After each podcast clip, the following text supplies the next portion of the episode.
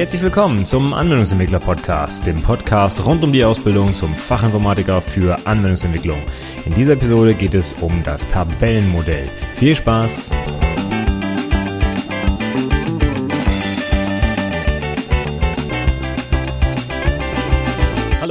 Herzlich willkommen zur 49. Episode des Anwendungsentwickler Podcasts. Mein Name ist Stefan Macke und diese Woche geht es um das Tabellenmodell. Wir haben in der letzten Woche uns schon das ER-Modell, also das Entity Relationship Model angeschaut und das ist ja so die Grundlage für die Datenbankmodellierung auf einer ganz abstrakten Ebene. Und diese Woche werden wir das sehr häufig benutzte relationale Tabellenmodell uns anschauen, denn sind wir mal ganz ehrlich, in der Praxis, gerade in Enterprise-Anwendungen ist das relationale Tabellenmodell Tabellenmodell immer noch das verbreitetste. Gegenüber den ganzen NoSQL-Datenbanken ist die relationale Welt eigentlich immer noch dominierend, sage ich mal. Ich habe keine genauen Zahlen, aber gefühlte 90 Prozent aller Datenbanken sind sicherlich relational. Denken wir an die großen, an Oracle, an SQL Server von Microsoft, an DB2 von IBM und so weiter. Das sind Datenbanken, die in den großen Unternehmen eingesetzt werden und die kleinen, coolen Startup-Unternehmen, die setzen dann vielleicht eher auf dokumentenorientierte Datenbanken oder auf Key-Value-Stores und so weiter oder sogar auf Graphendatenbanken natürlich, ne, wenn man jetzt an Facebook und Xing und so weiter denkt.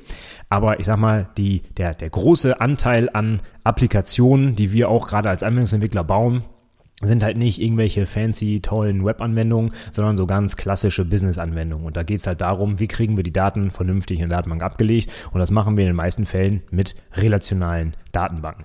Und deswegen schauen wir uns das heute an. Wie kommen wir von unserem abstrakten ER-Modell zum Tabellenmodell? Und beziehungsweise ganz allgemein, was ist überhaupt das Tabellenmodell? Was hat das für Bestandteile und so weiter? Und zum Abschluss gebe ich noch ein paar konkrete Tipps, auch gerade für die Abschlussprüfung, worauf, worauf man vielleicht achten sollte, wenn man sich mit einem Tabellenmodell beschäftigt in einer der schriftlichen Aufgaben. Ja, fangen wir vorne an. Welche Bestandteile hat überhaupt ein Tabellenmodell? Also, wie der Name schon sagt, das Wichtigste ist sicherlich die Tabelle. In unserem Tabellenmodell haben wir normalerweise mehrere davon. Ein anderes Wort für Tabelle ist übrigens Relation. Ja, also wenn man mal gefragt wird, was eine Relation ist, das ist eigentlich einfach nur eine Tabelle. Finde ich immer ein bisschen komisch, denn Relation würde ich eigentlich eher mit Beziehung oder so hm, übersetzen, in Anführungszeichen. Ja, das Entity Relationship Model, da haben wir ja tatsächlich dann auch ein Relationship als Beziehung. Es ist halt so, dass die Relation eine Tabelle darstellt, einfach weil sie Daten beinhaltet, die eine Relation zueinander haben. Ne? Wir packen ja in eine Tabelle normalerweise nicht Dinge, die nichts miteinander zu tun haben, sondern wenn wir uns vorstellen, wir haben eine Tabelle Person, dann sind da alle die Daten drin, die eben diese Person ausmachen. Vorname, Nachname, Geburtsdatum und so weiter. Und die stehen halt in Relation zueinander und formen quasi diesen, diesen Begriff der Person oder dieses Objekt der Person. Deswegen werden die Dinge auch Relationen genannt. Also bitte die Relationen nicht mit den Beziehungen verwechseln. Relationen stehen für Tabellen. Selbstverständlich haben wir aber auch Beziehungen in unserem Tabellenmodell. Das sind dann halt quasi die Striche zwischen den Tabellen, die wir da so einzeichnen. Und dann haben wir eigentlich auch schon wieder die wichtigsten Inhalte unseres Tabellenmodells. Tabellen bzw. Relationen und die Beziehungen dazwischen. Und die Beziehungen, die werden genau wie im ER-Modell auch ähm, mit Kardinalitäten versehen, dass wir genau wissen, wie viele Objekte von dem einen Typ zu dem anderen gehören und umgekehrt. Und jetzt haben wir aber noch ein paar Besonderheiten, die wir im ER-Modell nicht hatten und die zeichnen wir im Tabellenmodell mit ein. Und zwar hatte ich beim letzten Mal extra gesagt, dass Fremdschlüssel im ER-Modell nicht zu suchen haben, aber im Tabellenmodell sehr wohl. Da gehören sie unbedingt rein. Das ist eine ganz wichtige Eigenschaft von relationalen Tabellenmodellen, dass sie eben mit Fremdschlüsseln ähm, die Beziehungen zwischen den einzelnen Tabellen herstellen. Von daher Fremdschlüssel unbedingt mit reinschreiben. Die Kardinalitäten werden auch mit reingeschrieben, allerdings nur 1 und n. Die m zu n Beziehungen, die werden aufgelöst durch m zu n Zuordnungstabellen oder Lookup-Tabellen oder wie auch immer man das nennen will. Kommen wir gleich nochmal beim Algorithmus vor der Überführung des ER-Modells ins Tabellenmodell dazu. Aber eingezeichnet werden die Kardinalitäten auf jeden Fall. Und das machen wir dann genau wie beim ER-Modell. Da hatten wir ja schon gelernt, dass wir immer von der einen Entität ausgehen und zur anderen uns äh, einen, einen Satz überlegen, wie zum Beispiel ein Hund hat mehrere Härchen und dann wird halt das mehrere, das n in diesem Fall, an die gegenüberliegende Entität geschrieben, also quasi an die Zielentität dieses Strichs, den ich dazwischen mache. Und genauso ist es bei den Tabellen auch. Wenn ich Hund und Härchen als Tabelle habe, dann ziehe ich halt den Strich dazwischen und überlege dann immer die Gegentabelle, da, äh, wie, wie ist da die Kardinalität und dann schreibe ich das halt dann da dran.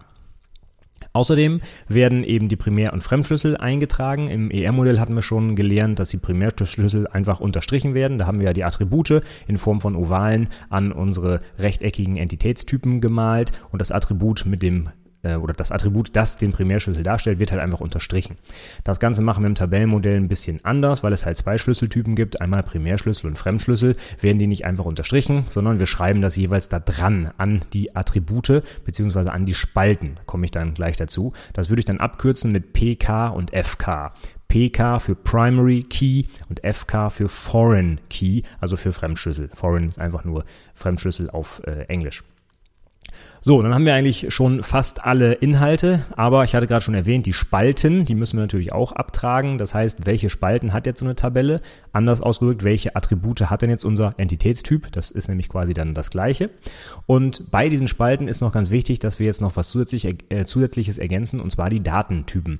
Im ER-Modell hatten wir auch noch keinerlei Datentypen angemalt, also ob jetzt zum Beispiel ein Attribut ein String ist oder eine Zahl oder was auch immer. Das stand da gar nicht dran. Aber im Tabellenmodell ist das natürlich jetzt notwendig. Denn aus dem Tabellenmodell muss ich im Prinzip auf Knopfdruck automatisch eine Datenbank erzeugen können, die auch quasi lauffähig ist. Und da ist ein ganz wichtiges Attribut, was ich brauche für meine Spalten, eben der Datentyp. Ich kann nicht einfach sagen, leg da mal eine Spalte an mit dem Namen X aber die hat keinen Datentyp. Das geht nicht. Das muss ich festlegen. Das heißt, ich muss dann sagen, ist das zum Beispiel ein String, dann nehme ich meinetwegen den Datentyp varchar. Oder ist das eine Zahl, dann nehme ich den Datentyp number. Ja, das kommt dann auch so ein bisschen auf die konkrete Datenbank an, denn jede relationale Datenbank hat so ein bisschen da äh, ja ihre eigenen Begrifflichkeiten. Varchar und number zum Beispiel kommt aus dem Oracle-Umfeld benutzen auch einige andere Datenbanken als Typ, aber zum Beispiel in MySQL gibt es noch den Datentyp Text, ja, für lange Texte. Oder es gibt in einigen Datenbanken den Typ Bool, den gibt es in anderen vielleicht gar nicht und so weiter und so fort. Also im Prinzip noch als äh, kleiner Tipp für die Prüfung, ich würde mich auf ein paar einfache Datentypen beschränken. Es geht hier nicht darum, dass wir eine konkrete Datenbank in unserer Prüfung modellieren, sondern es geht darum, dass der Prüfer versteht, welchen Datentyp ich denn meine. Und da reichen eigentlich immer drei Datentypen, nämlich einmal irgendeine Form von String, die würde ich dann entsprechenderweise varchar nennen, weil es in ganz vielen Datenbanken so heißt. Dann brauchen wir noch irgendeine Zahl, entweder mit oder ohne Nachkommastellen. Das würde ich dann einfach Number nennen. Und in Oracle ist es dann zum Beispiel so, dass man Number in Klammern Vorkommastellen, Nachkommastellen schreibt. Also zum Beispiel Number 8,3. Und dann braucht man nur einen Datentyp, um beides darzustellen. Dezimalzahlen und Ganzzahl. Und als letztes noch den besonderen Datentyp Date. Den würde ich mir immer auch ähm, aufschreiben für alles, was irgendwas mit Datum zu tun hat, Geburtsdatum und so weiter. Denn mit Date Spalten kann ich dann auch rechnen in meiner Datenbank. Dann könnte ich dann zum Beispiel sagen, zieh da mal ein Jahr ab und so weiter und so fort. Also richtige Datumsoperationen. Das brauche ich eigentlich. Ein Bool würde ich mir tatsächlich sparen. Das kann man in den meisten Datenbanken einfach mit Number 1 abbilden und entweder mit 0 oder 1 dann halt auf wahr oder falsch setzen. Also die wenigsten relationalen Datenbanken bieten wirklich einen echten Typ Bool an. Wenn es den gibt, okay, dann würde ich den auch nehmen, klar. Aber sonst würde ich ihn mir sparen und es einfach mit einer Number abbilden. Also drei Datentypen würde ich empfehlen. Varchar für Zeichenketten Datenketten, Number mit oder ohne Nachkommastellen und Date für Datumsangaben. So, dann haben wir also alle Bestandteile des Tabellenmodells mal kurz durchgesprochen. Es gibt also Tabellen bzw. Relationen, die bestehen aus einem Namen und den Attributen bzw. Spalten dieser Tabellen. Die Spalten haben alle einen Datentyp und in den meisten äh, ähm, Tabellenmodellen sollte man auch noch einzeichnen, ob der Wert null sein darf oder nicht. Das habe ich gerade noch vergessen. Also muss der äh, Wert dieser Spalte, ja, muss der gegeben sein, muss es einen Wert geben oder kann er auch wirklich null sein, also nicht gesetzt. Wenn ich zum Beispiel einen Vornamen nicht setze und der steht auf null, dann habe ich vielleicht keine gültige Person. Ja, so muss ich zum Beispiel Vorname, Nachname, Geburtsdatum, wenn das Pflichtfelder sind quasi, auf not null setzen, damit er also wirklich immer gefüllt ist, der Wert in diesen Spalten. Dann kommen, wie gesagt, die Datentypen dazu. Die drei, die ich gerade aufgezählt habe, reichen aus. Dann haben wir die Tabellen quasi fertig. Wir zeichnen dann einfach nur Striche zwischen den Tabellen, wenn es eine Beziehung dazwischen gibt und schreiben die Kardinalitäten analog zum ER-Modell immer an die Gegentabelle quasi ran.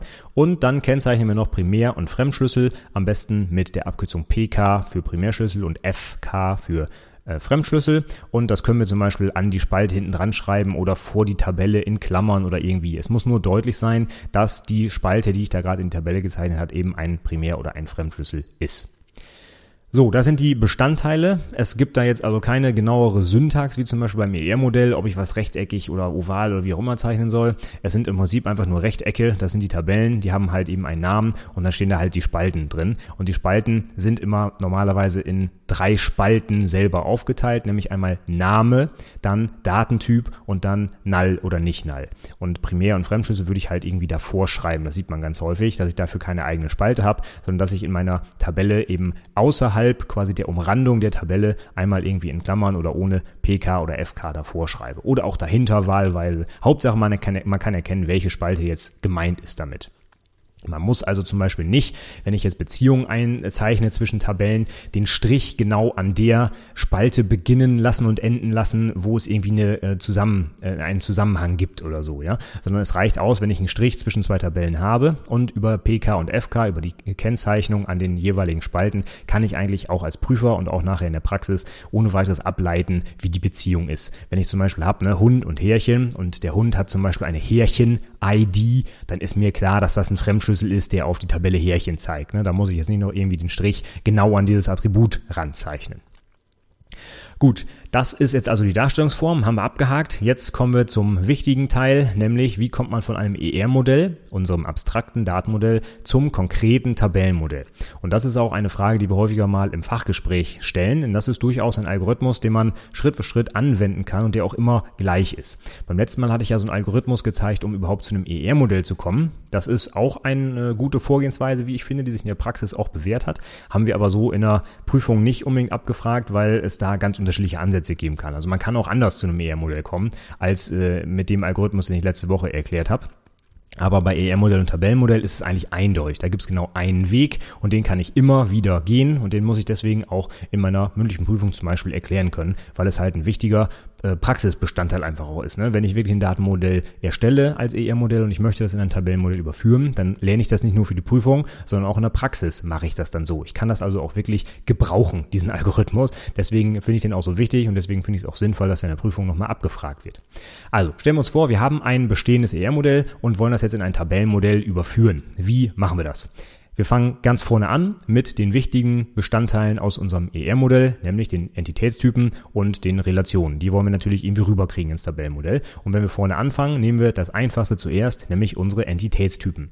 Jeder Entitätstyp wird einfach zu einer Tabelle in unserem Tabellenmodell. Das ist relativ einfach. Also wenn ich einen Entitätstyp habe, muss ich einfach nur den Namen nehmen, schreibt in mein Tabellenmodell, macht dann einen rechteckigen Kasten drum und schreibt quasi die Attribute dieses Entitätstyp als Spalten unter den Namen der Tabelle. Das war's auch schon, ja. Kann ich eins zu eins aus meinem ähm, ER-Modell übernehmen. Dann muss ich bloß das Attribut, das unterstrichen war, mit einem PK kennzeichnen für Primary Key, für den Primärschlüssel. Und dann überlege ich mir für jedes Attribut die Datentypen. Ja, das ist also relativ einfach. Wenn ich dann sowas habe wie Name, Vorname, Geburtsdatum, kann ich halt ablesen. Ja, das werden wohl Vacha, Vacha und Date sein. Ja, schreibe ich einfach direkt hinter die Spalten dazu. Und zuletzt würde ich mir dann noch überlegen, muss oder darf die Spalte null sein oder nicht? Also quasi ist null erlauben oder nicht. Und dann habe ich quasi meine Tabellen fertig. Eins zu eins aus den Entitätstypen übernommen.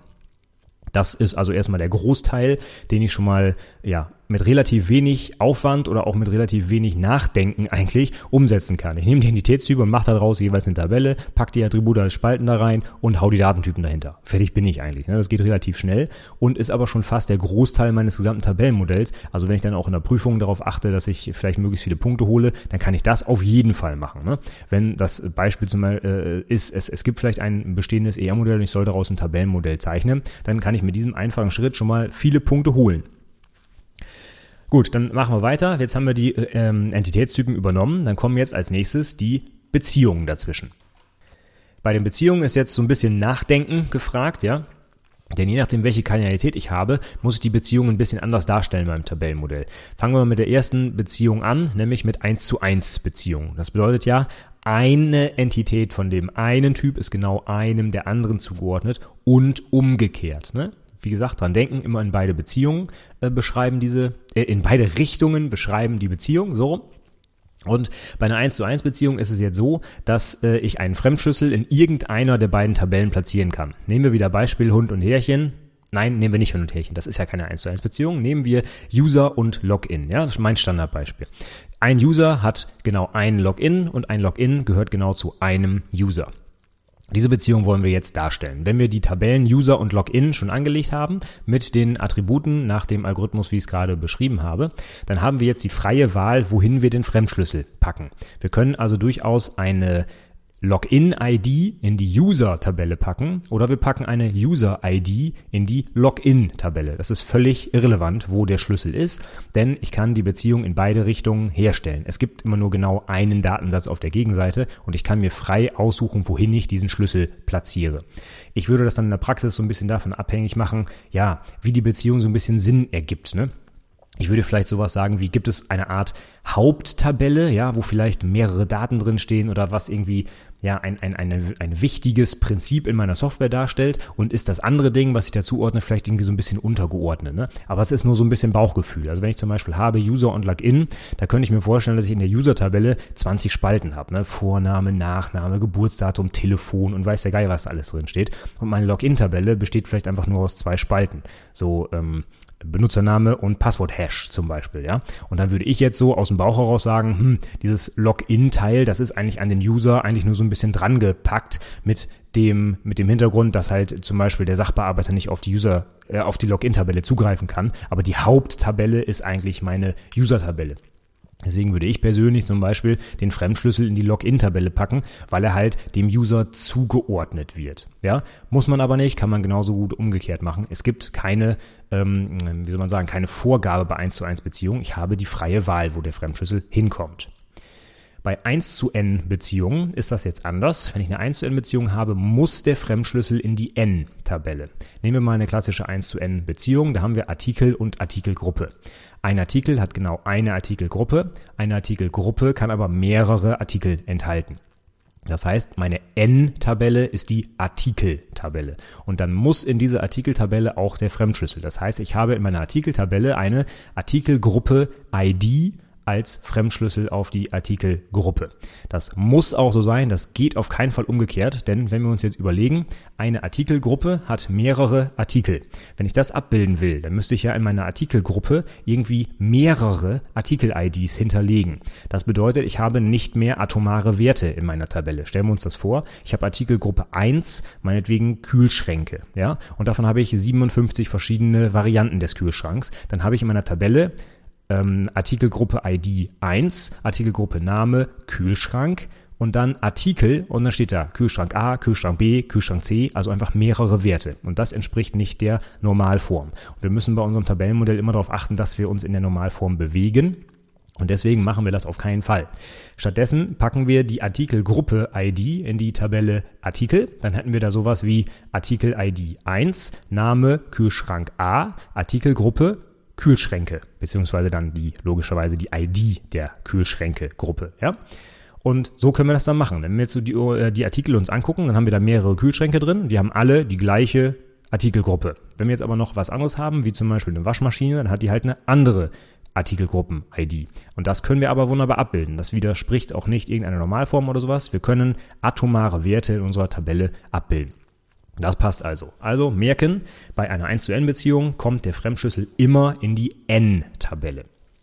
So, und dann haben wir noch die letzte Beziehung, die wir auflösen müssen, und das ist die M zu N Beziehung. Und da ist es jetzt eine kleine Besonderheit im Tabellenmodell. Da brauchen wir nämlich eine neue Tabelle dafür. Und zwar so eine Zuordnungstabelle. Man nennt die zum Beispiel M zu N Zuordnungstabelle, ja, oder irgendwie einfach eine Lookup-Tabelle, habe ich auch schon mal gehört oder so, ja. Im Prinzip geht es darum, einfach eine M-zu-N-Beziehung in Form einer Tabelle abzubilden, weil wir nämlich bei einer M-zu-N-Beziehung nicht einfach einen Fremdschlüssel in die eine Tabelle schreiben können und in die andere auch wieder. Das geht nicht, dann verletzen wir wieder die Normalform, weil wir wieder mehrere Beziehungen hier abbilden können. Nehmen wir Hund und Härchen als Beispiel. Ja, Hund kann mehrere Härchen haben. Das heißt, ich bräuchte mehrere Härchen-IDs in der Hund-Tabelle, aber das Härchen kann auch mehrere Hunde haben. Das heißt, ich bräuchte auch mehrere Hund-IDs in der Härchen-Tabelle. Und das geht wieder nicht. Dann haben wir nicht atomare Werte und das widerspricht wieder der Normalform. Deswegen müssen wir diese Beziehung rausziehen in eine separate Tabelle und die entspricht Normalerweise in ganz einfachem Aufbau, nämlich wir nehmen einfach die IDs des Hunds und des Härchens in diesem Fall und packen die gemeinsam als zwei Spalten in diese Zuordnungstabelle. Das heißt, normalerweise bestehen die immer nur aus zwei Spalten, diese Zuordnungstabellen, nämlich aus dem Fremdschlüssel in die jeweils andere Tabelle. Also Hund und Härchen haben wir meinetwegen eine Zuordnungstabelle. Hund unterstrich Härchen wird das dann in der Praxis oft genannt, ja. Finde ich nicht ganz so sinnvoll. Wenn man irgendwie einen schöneren Namen findet, würde ich den auch nehmen. Ähm, ganz einfaches Beispiel, was auch in der Praxis häufig vorkommt, ist sowas wie Artikel und Rechnung. Ne? Ich kann auf einer Rechnung mehrere Artikel bau, äh, ähm, bestellen. Ich kann aber auch zu einem Artikel mehrere Rechnungen haben. Und dann ist es so, dass man diese Zwischentabelle durchaus ja Artikel unterstrich Rechnung nennen könnte, ja, weil es halt die Zuordnung von Artikel zu Rechnung ist und umgekehrt. Aber ich finde diesen Namen sehr doof, denn das ist eigentlich kein, kein äh, schöner Name für eine Tabelle. Genauso wenig wie das ein schöner Name für zum Beispiel eine Klasse in Objektorientierung wäre, ja. Ich möchte ja mir diese Tabelle angucken und sie auch mit irgendeinem Sinn äh, ja, ich möchte irgendeinen Sinn dahinter erkennen, ja. Und als es eine reine Zuordnungstabelle ist, ist das so ein sehr technischer Name. Artikel unterstrich Rechnung. Oder auch Rechnung unterstrich Artikel. Ja, da ist schon wieder die Frage, welche äh, Schreibweise nehme ich jetzt? Ne? Fange ich mit der Tabelle an, mit, äh, die im Alphabet weiter vorne ist, oder mache ich die nach hinten, oder gibt es irgendwelche Konventionen, oder kürzt sich das sogar ab? Und ah, das ist alles ganz schrecklich. Deswegen würde ich mir in der Praxis immer einen sprechenden Namen überlegen. Und in diesem Beispiel ist das ganz häufig so, dass das Ding dann einfach Rechnungsposition heißt. Ne? Rechnungsposition ist halt eben ein Artikel auf einer konkreten Rechnung und das stellt genau das dar, wie es halt in der Praxis auch genannt wird, nämlich Rechnungsposition. Ich sage auch auf meiner Rechnung, wenn ich mir die im echten Büro angucke, nicht, hey, hier habe ich aber einen Artikel auf der Rechnung, sondern es ist eine Rechnungsposition. Und genauso würde ich dann diese Zuordnungstabelle nennen. Also die Benennung solcher Tabellen ist nochmal wieder ein Thema für sich. Man kann auch in der Prüfung, wenn es schnell gehen muss und einem keine tollen Namen einfallen, einfach den, äh, die, die ähm, Tabellen, die da zusammengesetzt werden, hintereinander schreiben, Unterstrich dazwischen oder man lässt ihn einfach weg und dann hat man auch einen Namen, der wird auch akzeptiert in der Prüfung. Ja. In der Praxis würde ich mir das aber gut, gut überlegen. Da würde ich einfach einen vernünftigen sprechenden Namen benutzen. Wenn wir jetzt diese M zu N Zuordnungstabellen dann also modelliert haben, packen wir, wie gesagt, die Schlüssel der jeweiligen zugehörigen Tabellen da rein, also zum Beispiel Härchen-ID und Hund-ID und die werden dann auch normalerweise gemeinsam zum zusammengesetzten Primärschlüssel dieser Tabelle. Also sieht das üblicherweise so aus. Ich habe eine kleine Tabelle mit zwei Spalten, die jeweils eine ID aus zwei anderen Tabellen darstellen. Die sind jeweils ein Fremdschlüssel, weil sie ja auf einen Datensatz in der anderen Tabelle zeigen und sind zusammengesetzt auch der Primärschlüssel dieser Tabelle. Und so sehen üblicherweise also diese Zuordnungstabellen aus. Es kommt jedoch ab und an auch nochmal was dazu. Und zwar kann es ja sein, dass wir an diesen Beziehungen auch noch Attribute haben. Und genau das wäre jetzt hier der Fall, wenn wir, sagen wir mal, bei dem Beispiel von gerade bleiben, bei der Rechnungsposition hatten wir beim letzten Mal ja schon gelernt in der Folge zum ER-Modell, dass wir zum Beispiel den Preis und die Menge an diese Beziehung hängen müssen. Das heißt, diese beiden Attribute würden jetzt auch an diese Zuordnungstabelle dran gepackt. Wir haben dann also nicht mehr nur die beiden IDs da drin, sondern halt auch noch Zusatzinformationen, wie zum Beispiel Datum, Preis, Menge und so weiter. Das gehört dann eben da dran. Und jetzt muss man sich gut anschauen, ob es jetzt noch ausreicht, die beiden IDs gemeinsam als Primärschlüssel zu definieren oder ob man vielleicht noch ein weiteres Attribut dazu nehmen muss. In einigen Konstellationen ist es dann zum Beispiel so, dass ich irgendwie eine Historie abbilden muss. Also irgendwie, was weiß ich, eine Bestellung zu einem, sagen wir mal, ein Artikel zu einem Kunden zuordne, warum auch immer ich das tun will, ja.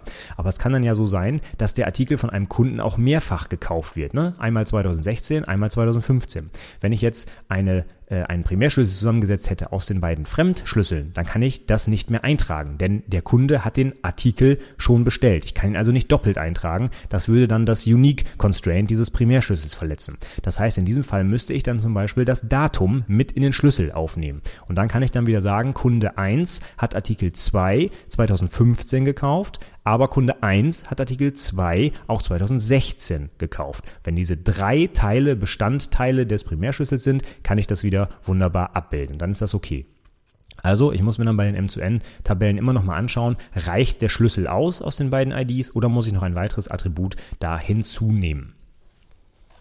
Und wenn wir schon dabei sind, da vielleicht noch ein ganz konkreter äh, Praxistipp, aber auch durchaus für die Prüfung relevant. Und zwar, wenn ich in einer Tabelle einen zusammengesetzten Schlüssel habe, der mehr als zwei Spalten enthält, dann würde ich persönlich immer dazu raten, einen anonymen Primärschlüssel einzufügen. Also einfach eine Spalte ID mit Primärschlüssel hinzufügen und nicht einen zusammengesetzten Schlüssel zu nehmen. Ganz einfach deswegen, in der Praxis muss man sich überlegen, wie das dann nachher aussieht, wenn ich da äh, SQL-Abfragen mache. Zum Beispiel einen Join. Wenn ich jetzt einen Join mit so einer Tabelle mache und ich habe drei Felder oder drei ähm, Spalten in meinem Primärschlüssel, dann werde ich in jeder Join-Abfrage immer diese drei Spalten miteinander verbinden, ja habe ich zum Beispiel in der Praxis ganz häufig bei uns, wenn wir eine mandantenfähige Datenbank haben, dann ist der Mandant immer Teil des Primärschlüssels. Das heißt, ich kann nicht einfach über irgendeine, was auch immer, Versicherungsnummer irgendwelche Daten auslesen. Ich muss immer auch den Mandanten dazu nehmen. Das heißt, ich habe bei jeder Join-Abfrage und bei jedem Join auf jede andere Tabelle immer zwei Felder, die ich pflegen muss. Das ist schon nervig, wenn ich das alles eintippen muss, ja. Und wenn ich dann aus Versehen mal einmal den Mandanten vergesse, dann habe ich natürlich falsches Ergebnis und so weiter und so fort, ja. Und wenn ich dann sogar drei Felder habe, dann wird es einfach nur noch nervig. Ne? Dann tippe ich mich einfach zu Tode, nur um so ein einfaches Join hinzukriegen. Von daher ist da meine Empfehlung ganz klar, wenn ich mehr als zwei Felder im Schlüssel habe, Schlüssel wegschmeißen, neue Spalte hinzufügen, ID nennen, PK davor schreiben und das ist dann halt eben mein anonymer Schlüssel für diese Tabelle. Und dann habe ich es nachher deutlich einfacher in meinen Abfragen, wenn ich äh, eben dann irgendwelche Schlüsselbeziehungen da abbilden muss. Das ist ein Tipp für die Praxis. In der Prüfung würde ich das vielleicht nicht unbedingt machen. Da wollen die Leute ja auch ein bisschen sehen, dass ihr zum Beispiel zusammen oder dass du zum Beispiel zusammengesetzte Schlüssel auch modellieren kannst. Von daher würde ich mir das da erstmal sparen. Außer du sollst auf dem modellierten Tabellenmodell nachher Abfragen machen. Aber das ist in der Prüfung eigentlich nie der Fall. Dann würden die Aufgaben ja aufeinander aufbauen und dann hätte man vielleicht ein Problem, wenn man die Aufgabe falsch gelöst hat. Deswegen wird das eigentlich nie in der Praxis, äh, in der Prüfung vorkommen. Und von daher würde ich empfehlen, in der Prüfung durchaus zusammengesetzte Schlüssel zu modellieren und in der Praxis dann genau zu überlegen, ist es nicht sinnvoll, hier einen anonymen Schlüssel einzuführen. Gut, dann haben wir jetzt eigentlich alles fertig. Also wie kommen wir vom ER-Modell zum Tabellenmodell? Nochmal kurz zusammengefasst. Entitätstyp wird eins zu eins zu einer Tabelle. Die Attribute werden zu den Spalten dieser Tabellen. Die Attribute bekommen Datentypen und wir kennzeichnen, ob sie null sein dürfen oder nicht. Die Primärschlüssel werden mit einem PK davor oder dahinter irgendwie gekennzeichnet an den Spalten. Dann lösen wir die M-zu-N-Beziehungen auf, indem wir Zwischentabellen anlegen, die jeweils den Primärschlüssel, äh, den, Entschuldigung, äh, den, doch, den Primärschlüssel der referenzierten Tabellen als Fremdschlüssel enthalten und ergänzen an dieser Tabelle eventuell auch noch zusätzliche Attribute, wie am Beispiel eben ne, das Datum an einer Kunde-Artikel-Beziehung meinetwegen. Und dann können wir die 1 zu n und 1 zu 1 Beziehung auflösen. Bei 1 zu 1 ist es egal, wohin wir den Fremdschlüssel packen. Und bei 1 zu n kommt der Fremdschlüssel immer in die n-Tabelle. Und dann haben wir unser Tabellenmodell fertig. Und jetzt zum Abschluss habe ich noch ein paar konkrete Tipps für die Praxis und auch für die Prüfung. Einige habe ich auch gerade schon erwähnt, das fasse ich jetzt nicht nochmal zusammen. Aber ganz konkreter Tipp für die Prüfungsleistung, wenn ein Tabellenmodell gezeichnet werden soll, das gilt übrigens auch fürs ER-Modell, ja, dann zeichne immer alle Informationen ein, die dir irgendwie einfallen. Also ich habe ganz oft zum Beispiel in den Aufgaben sowas stehen wie, zeichnen Sie die Entitäten und die Beziehung ein, aber nicht die Attribute zum Beispiel. Oder kennzeichnen Sie nicht die Primärschlüssel oder sowas, ja.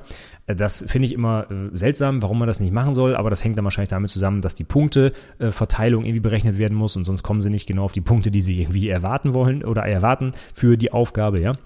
Aber selbst wenn das da steht, dass das nicht gewünscht ist, würde ich es trotzdem immer einzeichnen. Ganz einfach deswegen, weil wir als Prüfer, die die Prüfungen korrigieren, irgendwo natürlich nachher Punkte suchen. Und gehen wir mal einfach davon aus, dass du nicht die hundertprozentige Lösung geschafft hast für dein ER-Modell oder Tabellenmodell.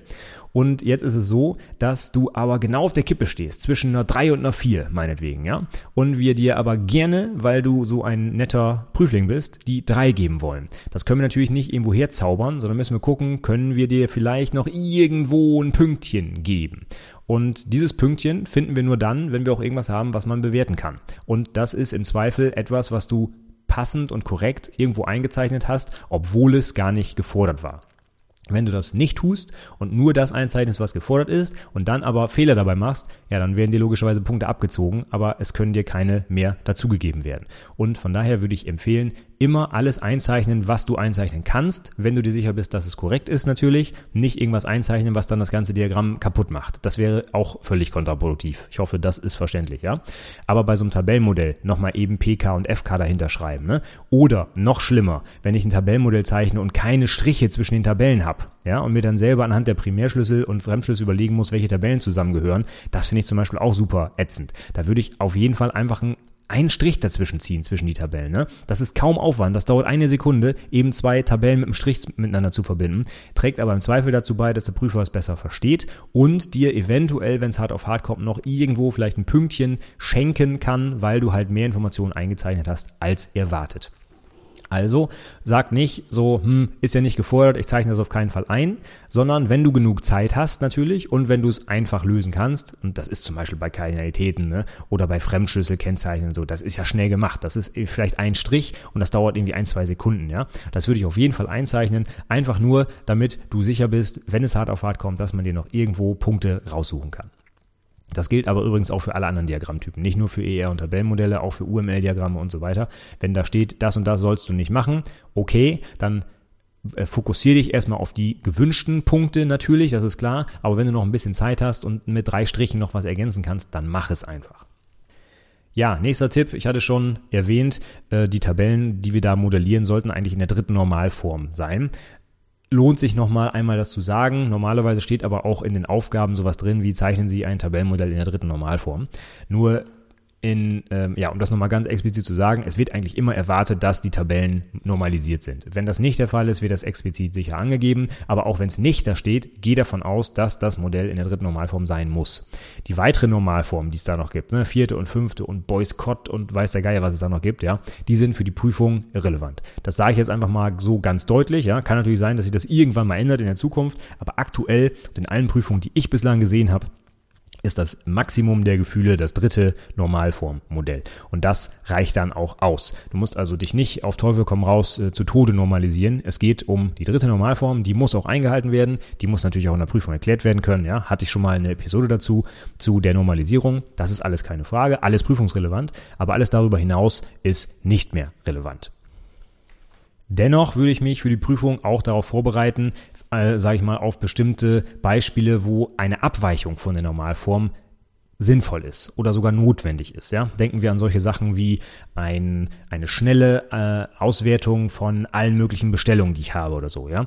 Wenn ich das machen will und dafür erstmal Joins über sieben Tabellen anstellen muss, ja, weil alles perfekt normalisiert ist, dann dauert meine Abfrage vielleicht einfach ewig oder die Datenbank macht die Grätsche. In so einem Fall kann es sein, dass ich einfach eine zusätzliche Datenbank anlege, wo ich einfach bewusst denormalisiere, einfach um schneller meine Daten abfragen zu können. Ja?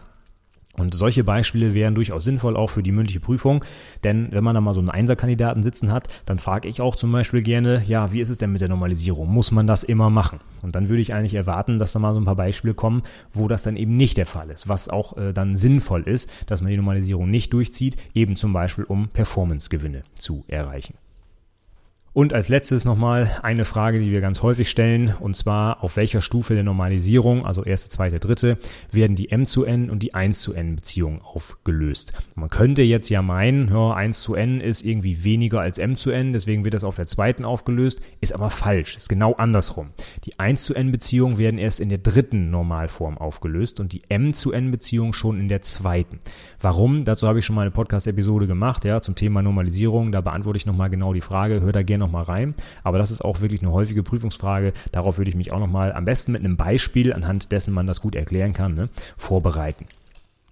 Ja, das äh, soll es jetzt für heute gewesen sein mit der Modellierung von Tabellenmodellen. Damit haben wir das Thema Datenbankmodellierung erstmal abgehakt. Ähm, ich weiß nicht, ob mir da noch was zu einfällt. Es gibt noch ein paar andere Sachen, die ich zu Datenbanken erzählen will. Sowas wie Trigger und äh, Store Procedures und so kann man sich auch mal drüber unterhalten. Aber ich denke mal, auch gerade für die Prüfung und für die Praxis sind die wichtigsten Inhalte das ER-Modell und das Tabellenmodell. Und die haben wir jetzt mit dieser Episode auch abgehakt, sodass ich das Thema jetzt erstmal ad acta lege, würde ich sagen.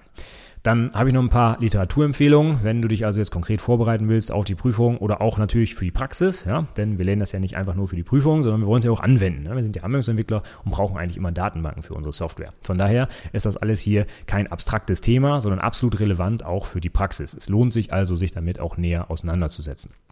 Ich habe beim letzten Mal schon empfohlen, so eine kleine Einsteiger-Artikelreihe aus dem Entwicklermagazin. Das habe ich auch in den Shownotes zu dieser Episode verlinkt. Die Shownotes wie immer unter anwendungsentwicklerpodcast.de slash 49 für die 49. Episode. Und da habe ich dann zum Beispiel auch das Handbuch für Fachinformatiker verlinkt. Das komplette Kapitel 13 des Buchs befasst sich nämlich mit Datenbanken und als Beispiel wird da zum Beispiel MySQL verwendet. Das ist also eine sehr weit verbreitete äh, Open Source Datenbank, auch auf, quasi auf jedem 0815 Webserver vorinstalliert und anhand dessen geht der Herr äh, Kersken da in seinem Buch auf die Datenbankmodellierung ein. Kann ich absolut empfehlen.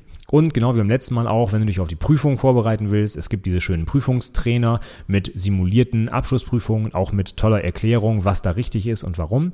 Das würde ich mir auf jeden Fall mal anschauen. Und ich mache es zum Beispiel auch mit meinem Datenbankkurs äh, an der Fachhochschule so, dass ich die Datenbankmodellierung sowohl für ER-Modell als auch für Tabellenmodell direkt mit IHK-Prüfungen einfach übe, weil die einfach schön klein und abgeschlossen sind und dann man, äh, kommt man eigentlich mit wenigen Tabellen und Entitäten hin. Wenn ich jetzt zum Üben gleich mit einem echten Praxisbeispiel anfange, das ist dann immer ein bisschen riesig und oversized und ich würde mir stattdessen so mit kleinen Aufgaben dieses Prinzip der Modellierung mal aneignen. Das ist genau wie bei der ähm, Klassenmodellierung der Objektorientierung. Das muss man einfach ein paar Mal gemacht haben, um dann auch die Vor- und Nachteile der einzelnen ja, Endergebnisse so ein bisschen bewerten zu können. Von daher einfach alte Prüfungen durchgucken und mal gezielt die Datenbankaufgaben durchgehen. Dadurch lernt man auch wie ich finde, relativ viel auch für die Praxis. Und auch beim letzten Mal schon empfohlen, Seven Databases in Seven Weeks. Ein tolles Buch, wenn man sich mal über andere Datenbanken auch informieren will, außer über diese klassischen relationalen Datenbanken. Die sind halt immer noch dominierend, keine Frage, sicherlich auch sehr, sehr wichtig. Aber es gibt halt heute auch so viele spannende, interessante andere Konzepte. Hatte ich schon vorhin erwähnt, Graphendatenbanken und ähm, die äh, Key Value Stores und so weiter. Und in dem Buch werden also wirklich sieben komplett verschiedene Datenbankmodelle mal vorgestellt und auch mit sehr prominenten Vertretern der jeweiligen ja, NoSQL-Datenbanken in diesem Fall. Und als relationale Datenbank wird PostgreSQL verwendet, auch eine sehr mächtige und ähm, ja, sehr, sehr tolle Datenbank eigentlich und halt komplett Open Source. Man sieht das ähm, gerade heute auch im Umfeld von Ruby on Rails dass äh, Postgres eigentlich MySQL schon fast abgelöst hat, weil es eigentlich so tolle Möglichkeiten hat, wie zum Beispiel JSON direkt zu speichern und verschiedene andere tolle Sachen. Also, gerne mal reinschauen, ist ein tolles Buch, kann ich nur empfehlen.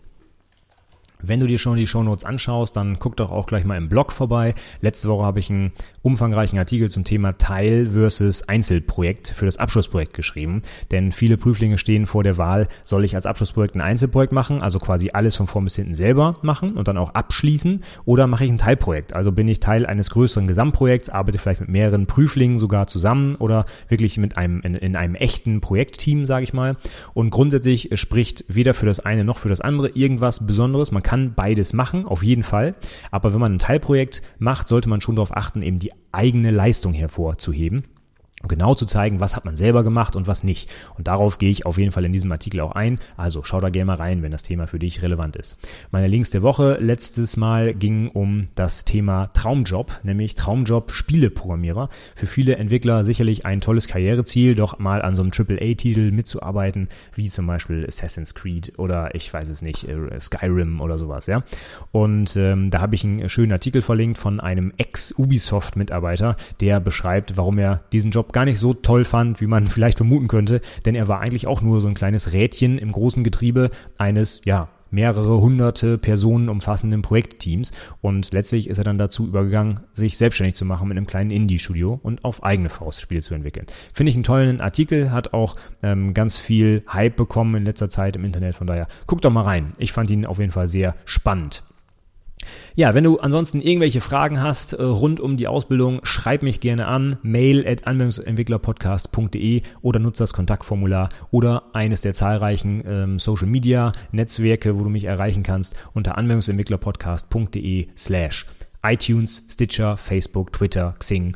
Alles ist dort direkt verlinkt. Einfach eingeben und du landest auf der Seite. Da kannst du mich gerne kontaktieren. Und zuletzt noch der Hinweis auf meinen Newsletter. Unter anwendungsentwicklerpodcast.de slash Newsletter kannst du dich eintragen. Völlig kostenlos, ohne irgendwelche Verbindlichkeiten einzugehen. Kannst dich auch jederzeit wieder austragen, wenn du willst. Du bekommst dann aber einmal die Woche alle Neuigkeiten von der Website und verpasst so also keine neuen Inhalte. Und außerdem hast du auch direkt Zugriff auf meine Artefakte rund um die Projektdokumentation, Projektpräsentation und Projektantrag. Da habe ich nämlich ein paar Checklisten online, die du nochmal durchgehen kannst, bevor du die Sachen einreißt, um sicherzugehen, dass du nichts nichts vergessen hast und nichts falsch gemacht hast. Ja, in der nächsten Episode gehe ich dann mal weg vom Thema Datenbanken. Da kommen wir zu einem recht aktuellen Thema, denn wenn wir schon beim Thema Projektantrag sind, ich habe gerade wieder ein paar Projektanträge durchgeschaut und habe mal die häufigsten Fehler im Projektantrag aufgeschrieben, die mir dieses Mal wieder extrem aufgefallen sind. Und da das eigentlich jedes Jahr immer wieder das gleiche ist, habe ich mal entschieden, dazu eine separate Podcast-Episode zu machen. Also nächste Woche die häufigsten Fehler beim Projektantrag. Würde mich freuen, wenn du wieder dabei bist. Bis dahin sage ich vielen, vielen Dank fürs Zuhören und tschüss.